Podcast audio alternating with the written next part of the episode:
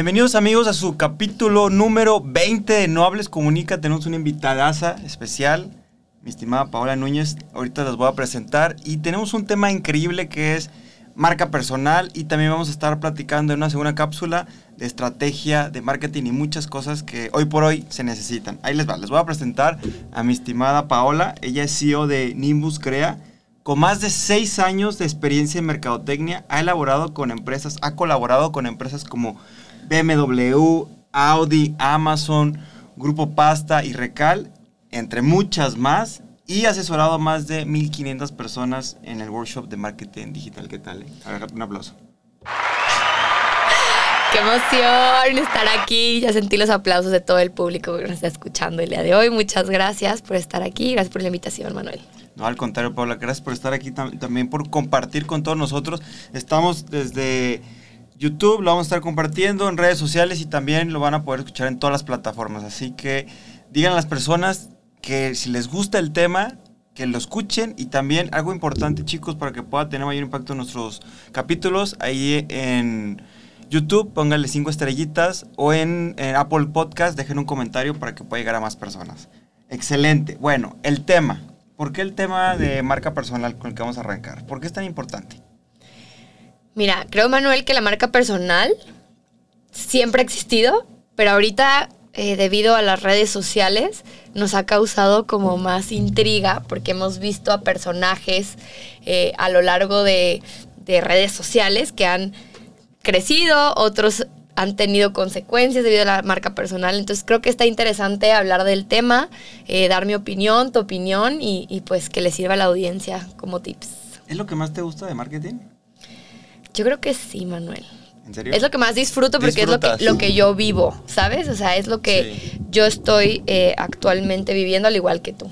Sí, totalmente, porque obviamente el marketing tiene muchas variantes. Sin embargo, creo que hoy por hoy, y más por la pandemia, creo que fue algo que se potencializó y, y que es algo que se requiere. Lamentablemente, como tú decías, Paola, yo siento que sí existía, a lo mejor tiene otro nombre, quién sabe cómo le decían, pero veíamos a grandes historiadores, presidentes, siempre se han publicacionado o han tenido gente que los ayudan a potencializar. No sé si antes tenía otro nombre, ¿tenía otro nombre? Mira, no lo identificábamos como una marca personal, o sea, veíamos que una persona era la cara de la empresa, por ejemplo, puede ser eh, Apple con Steve Jobs, puede ser Walt Disney, ¿sí? Eh, puede ser ahorita Tesla, y, a lo mejor lo vemos como que es la, figura que da la cara ante una marca, ¿no? Eh, pero hay otro tipo de, personas que confunden la marca personal con generar contenido. O sea, para mí hay diferentes perfiles de marcas personales. Digo, no sé tú qué opines. Tampoco hay libros donde digan que... Esto es. Ajá, entonces también creo que ahí es... Eh, ¿Dónde está la definición? Pues en mi opinión está como muy ambiguo. Claro pero en mi opinión es eh, personas que generan contenido, creadores de contenido, líderes de opinión, que puede ser eh, un político, que puede ser alguien que habla sobre un solo tema, pero no solo lo hace en redes sociales, sino que realmente es un líder y que jala a personas a que crean lo que esa persona cree. Y por otro lado, eh, está esta marca personal donde tú puedes ser esa persona o figura que mm, encabeza una organización y que claro que puedes ser un poquito creador de contenido, puedes ser líder de opinión, pero eres más una marca personal. Entonces, eh, creo que se ha confundido porque hay personas que están atrás de una computadora, no tienen una empresa que los respalde y dicen, es que yo soy marca personal. Pues sí, pero solo generas contenido porque no tienes una empresa que es un sustento. Para Totalmente. Lo que Es que un ejemplo, mira, puede haber, hay muchísimos, yo conozco muchísimos empresarios que no tienen redes sociales, pero tienen marca personal. Sí. Impresionante. Entonces hay, hay diferenciar, ¿no? Creo que como tú dices, una marca personal se va construyendo de éxitos, de logros, de fundamentos, de experiencias, porque no, no, no, lo hago por subestimar a nadie y, y cada quien su estilo, pero un ejemplo es como ventas, ¿no? Ya me quemé todos los libros de ventas, pero nunca he vendido. Entonces como... Exacto. Yo veo mucho eso en los creadores de contenido. O sea, creo que las redes sociales han sido un potencializador para muchas personas, pero también han sido eh, como una fuente de que muchas personas que realmente no tienen experiencia a lo mejor han eh, vendido falsas esperanzas o vendido humo y creo que tampoco eso está padre porque creo que hay personas como tú y yo, Manuel, y muchos otros que nos están escuchando aquí, que sí tienen talento, sí tienen sustento en lo que hacen y que a lo mejor ya no hay mucha confianza en todo esto que estamos haciendo, ¿no? Sí, claro. Y, uy, qué tema lo del humo, ¿eh? Sí. No, estaríamos horas platicando de eso. Pero sí, totalmente. Es que no hace congruencia con lo que tú dices y con lo que haces. Aquí hay una, una cuestión. Porque la marca personal también tiene la parte de la vida personal. Sí. Entonces, muchas personas he visto que han creado ese personaje y a veces me toca con algunos que digo, sí, mira, si eso te genera confianza, si te quieres poner un sombrero o te quieres poner un bigote o lo que sea y eso te da como esa potencialización personal, hazlo, no importa. Sí. Pero mi pregunta es bien concreta, Paula, ¿cómo diferenciar la vida personal con esa marca que puede ser un personaje o simplemente tu marca en la chamba? Mira, en mi opinión muy personal, y justo estoy pasando por un proceso, tú conoces a Ana Luisa, creo que estuvo en tu podcast eh, hace un tiempo, yo le decía, yo no, yo no me he visto igual para el trabajo que para mi vida personal.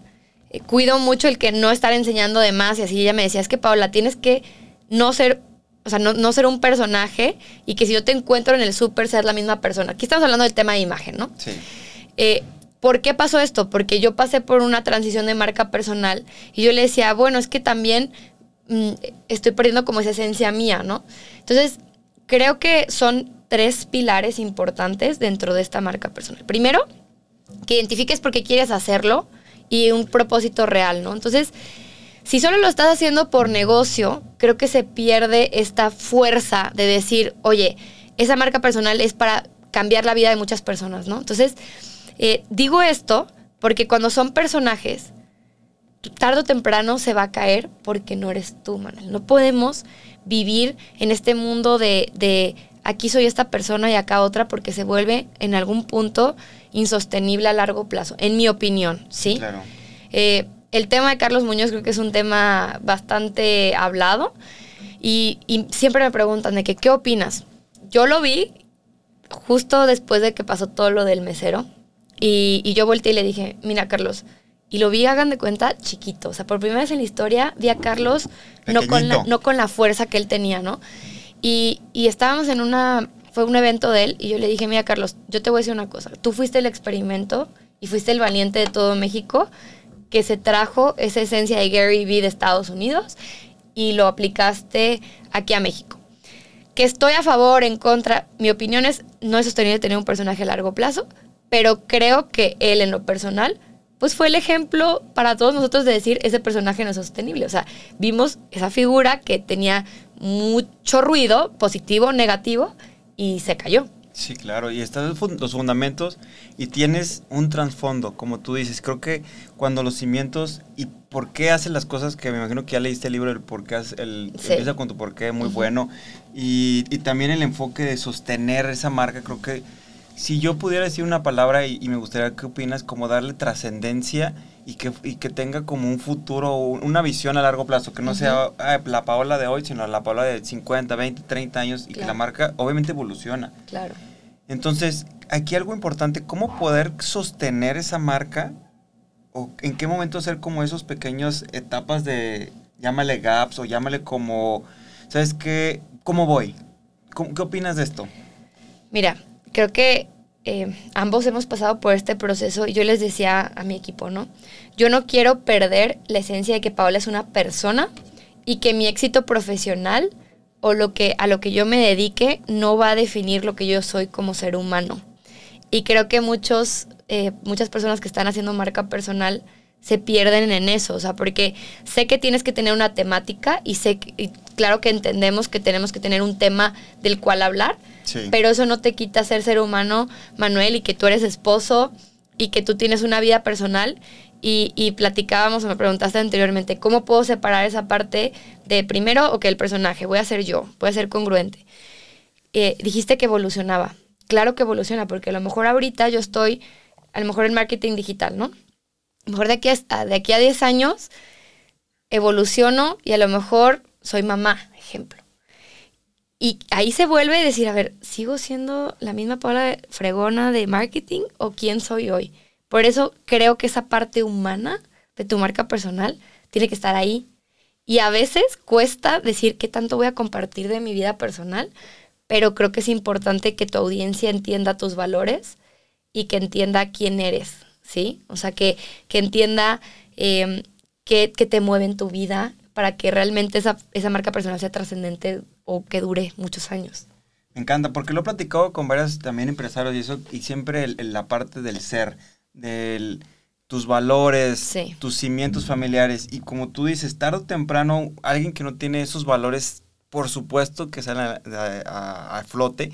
Y fíjate, platicaba con una persona y mencionábamos lo de Carlos y otras personas, etcétera, o de otras figuras, decía, la, la, la- la- el reto o el, el tema de ser tan viral es que la misma viralidad te puede tirar. Sí. O sea, esa misma gente que te al final tú con quién también quieres estar y cuál, cuál quiere ser tu alcance. Eh, platicaba con esta persona y me dice, yo prefiero tener 10 seguidores, un ejemplo, pero súper fieles y que no cuando sea ese enfoque de la viralidad te tiren y que al final se reviertan contra ti. ¿Tú qué opinas de eso?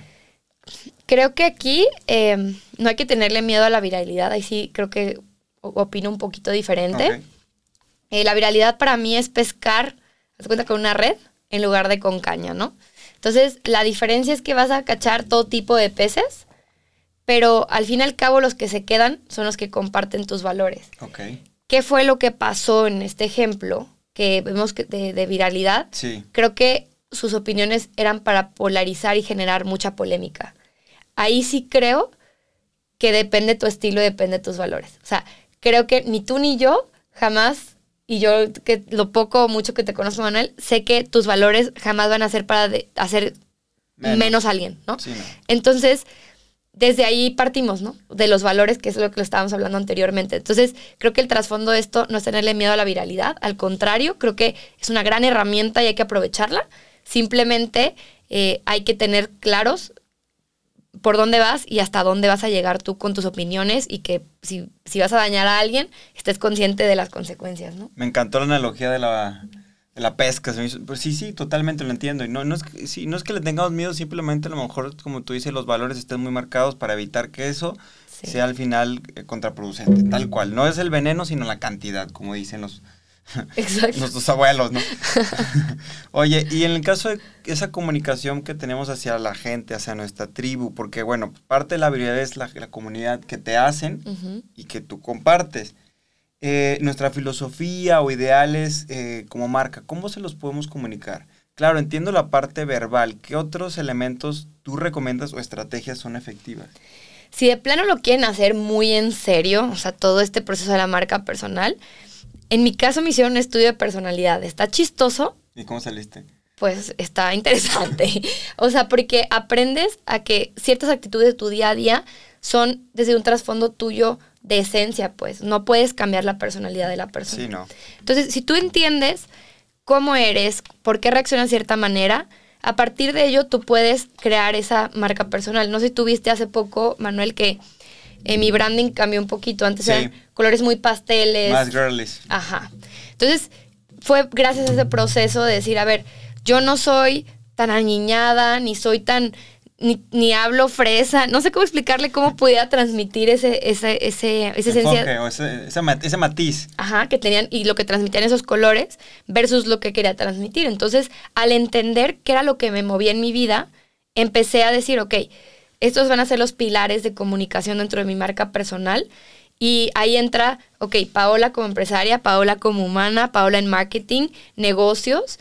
Y entre más estructurado ustedes tengan ese plan de contenido, por así decirlo, va a ser importante. Y también eso va a regir a qué eventos vas, con quién te entrevistas, con quién no, eh, qué temáticas van a tener tus conferencias, si las vas a dar en una escuela o en, en, no sé, en Coparmex o lo que tú quieras. Sí, claro. Me encanta porque ahorita algo que, que estaba viendo, analizando lo que tú decías, es que la ventaja del tema digital es que puedes ir cambiándole, moviéndole. Sí. No hay como una, esa es el, la receta es perfecta. Y como va cambiando tu personalidad también, no es la misma Paola de hace cinco años No. o, hace, o de dos semanas. Vas cambiando y siempre obviamente siendo la mejor, la mejor versión y la mejor marca personal, ¿cierto? Correcto. Creo que vamos evolucionando y creo que como empresarios jóvenes, digo, no sé cuánta qué edad tenga tu audiencia la que nos está escuchando aquí, eh, no tengan miedo al cambio. Pues creo que mucha gente como que dice, me casé con esto y tengo que seguir con esta misma línea, y esencia y no pasa nada. O sea, creo que el entorno digital nos ayuda a que tú, tú sigues siendo tú, pero puedes evolucionar para llegar realmente al target que quieres llegar. Es que también es un punto, como tú dijiste, ¿qué edad? Tío, la verdad en promedio son de 25, 35 años, más o menos. Ok. Y según las estadísticas, la mayoría son mujeres, pero también hay hombres, tío. Aquí todos son bienvenidos a su, a su podcast. Mira, sí, claro, fíjate, porque si no puedes llegar a caer una, una marca vieja. ¿No te pasó esos restaurantes famosísimos que a lo mejor ya tienen mucho trasfondo, ya tienen añales, pero ya llegas y ya sientes los el mobiliario, el menú, ya lo sientes viejo. ¿Te ha pasado esa sensación? Totalmente. Estoy seguro que pasa en, en el tema redes. Mira, tristemente eh, es difícil salir de la zona de confort porque cuando hay algún cambio en tu vida, pues quieras o no, es, eh, es difícil. difícil, ¿no? Entonces, las redes evolucionan constantemente. ¿Qué está pasando ahorita? ¿Qué, ¿Qué sería para mí esa sensación de viejo en un tema digital? Que todos los posts sean estáticos, o sea, que sea casi puro contenido de foto. Eh, Instagram, ¿qué pasó con Instagram y TikTok? TikTok llegó a decirle a Instagram, ¿sabes qué? hazte para allá porque estamos hartos de la gente falsa, de las caras perfectas con muchísimo filtro. Y TikTok llegó a decir, ¿saben qué? Aquí somos personas reales y vamos a conectar de manera real. No importa que salgas despeinado, con la ojera, lo que sea, ¿no? Entonces, eso fue eh, permeando mucho el mundo de Instagram. Tanto los videos rápidos, el contenido muchísimo más reciclado, por así decirlo.